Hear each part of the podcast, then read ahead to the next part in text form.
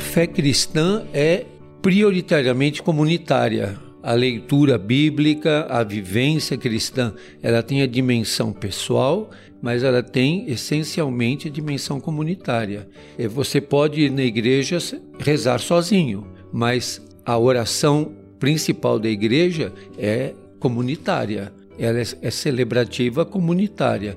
Você com, celebra, ora junto, ouve a palavra de Deus, partilha a Santíssima Eucaristia é essencialmente comunitária.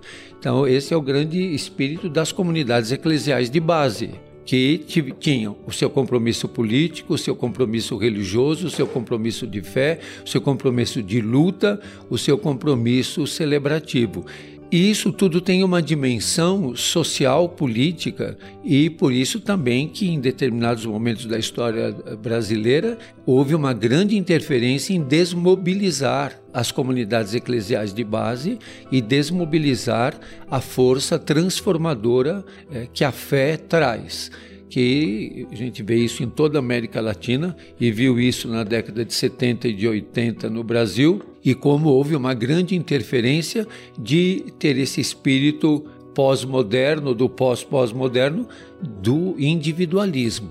Hoje, muitas vertentes religiosas trabalham o individualismo. É aquela história que diz eu gosto porque aí vou usar a tua expressão, viu, Tiago? Tá ligado? Aquela questão, com Deus eu me dou muito bem. É. O problema é quando vem a família dele toda. Aí dá problema. Com ele, eu com ele, ele comigo, tá uma beleza. Mas quando vem a família dele inteira junto, e aí um tá melhor, outro tá pior, um tá com fome, outro tá com sede, outro tá cansado, outro está revoltado, outro está feliz. Então, a vivência comunitária, a vivência na sociedade, a vivência é muito forte.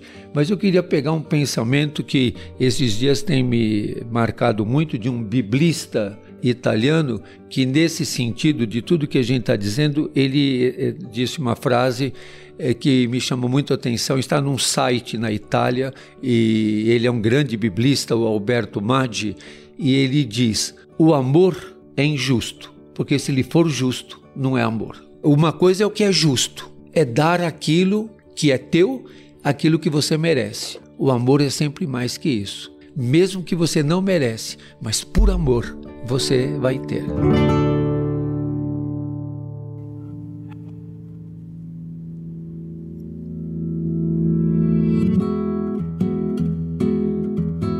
Você acabou de ouvir nossa pílula de sabedoria do podcast Todos os Caminhos. De segunda a sexta, você pode escutar nossas pílulas sempre pela manhã e aos sábados o episódio completo disponível no Globoplay e em todas as plataformas de áudio. Até a próxima!